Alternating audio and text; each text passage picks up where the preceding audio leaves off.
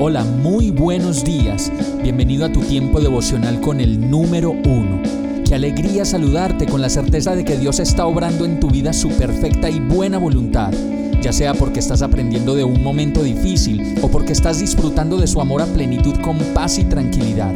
Llegó la hora de tomar tu Biblia, pues de seguro Dios te va a hablar, te va a reconfortar y lo mejor de todo, te va a dar las respuestas que estabas buscando. ¿Qué esperas? Vamos, súbete de una vez en este pequeño pero eterno vuelo devocional con destino al cielo.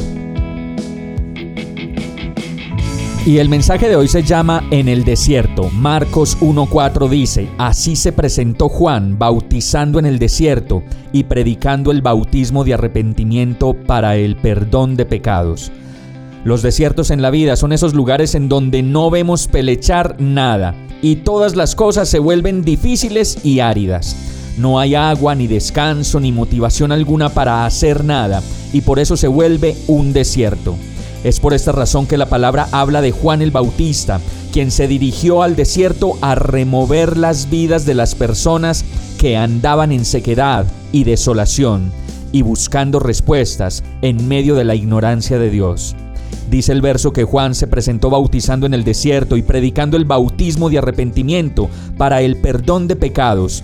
Y muchos de nosotros, en medio del desierto, lo único que debemos hacer, a decir verdad, es arrepentirnos de lo que hemos hecho y que en este momento nos tiene viviendo en un desierto ya sea por la infidelidad, por el derroche, por la ambición, por la apariencia, por el carácter o por el desorden en la vida. Eso es lo bueno que trae el desierto. Nos permite ver nuestra desolación y nuestras equivocaciones y de manera radical nos lleva a tomar la decisión de arrepentirnos, que significa cambiar completamente de rumbo, de hábitos y de manera de pensar, de tal forma que logremos buscar a Dios, pedir su perdón y recibir la gracia que tanto necesitamos para seguir adelante.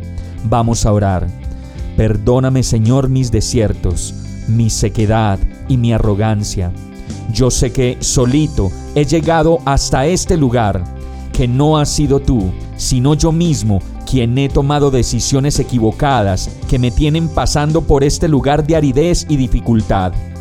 Yo me arrepiento, Señor, y te pido que me perdones me entrego a ti como mi Señor y Salvador y te pido una nueva oportunidad para vivir mi vida conforme a tu amor y tu gran misericordia. Recibo tu perdón, agradecido y confiado en el nombre de Jesús. Amén. Hemos llegado al final de este tiempo con el número uno no te detengas, sigue meditando durante todo tu día en Dios, descansa en Él, suelta los remos y déjate llevar por el viento suave y apacible de su Santo Espíritu. Solo compártelo con quien lo necesite y ames. Hoy, de la mano de Dios, todo será un gran día. Para más información visita nuestra página www.iglesiabierta.com o llámanos al 313-334-0116.